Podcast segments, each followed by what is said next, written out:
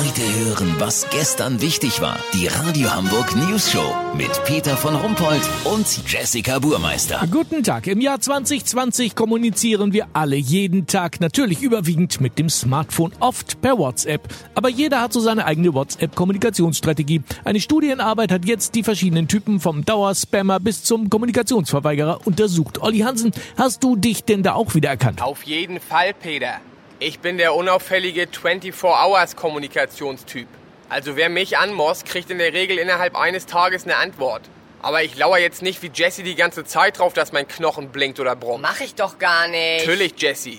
Du bist eindeutig Kommunikationstyp Stasi. Das sind die Komplettüberwacher. Die checken sofort, ob jemand online ist, ob jemand den Status geändert hat und wann die Person was gelesen Oh, hat. Jasmin hat immer noch nicht geantwortet, obwohl sie das schon vor 10 Minuten gelesen hat, die Schlampe. Siehste, sag ich doch. Dann gibt's noch den Vollignoranten, der auch gerne mal 14 Tage verstreichen lässt, bevor er eine WhatsApp beantwortet. Vollignoranten antworten auf eine Geburtstagseinladung gerne auch mit einem YouTube-Link zur ARD-Mediathek, womit man dann natürlich auch richtig viel anfangen kann. Häufig handelt es sich um ältere Mitbürger.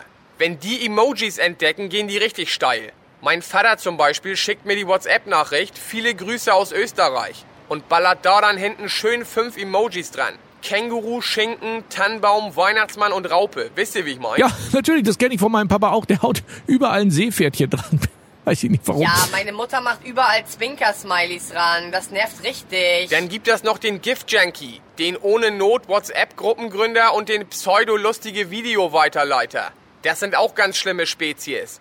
Lass so machen, Peter. Kumpel von mir gehört zu den Sprachnachrichten-Speckos. Das sind aber keine Sprachnachrichten, die der versendet, sondern leider Hörbücher. Wenn ich die letzte, die er mir geschickt hat, vor 23 Uhr durchgehört habe, melde ich mich noch morgen. Habt ihr das exklusiv, Ja, okay? vielen Dank, Olli Hansen. Kurznachrichten mit Jessica Burmeister. Miraculi, Nudelfertiggericht wurde Mogelpackung des Jahres, weil der Hersteller bei gleichem Preis einfach den Parmesan rausgenommen hat. Ja, das war doch gar kein Parmesan, das waren doch immer Sägespäne. Durchbruch bei Erderwärmung. Wissenschaftler überreden die Sonne künftig werktags eine Mittagspause einzulegen. Mieser Trick, Rentnerin kauft an der Haustür wertloses Buch für 6000 Euro. Ja, kann man mal sehen, wie gefährlich Lesen ist. Das Wetter. Das Wetter wurde Ihnen präsentiert von Mein Miraculi. Jetzt endlich ohne die ekligen Sägespäne in der Packung. Das war's von uns. Wir hören uns morgen wieder. Bleiben Sie doof. Wir sind's schon.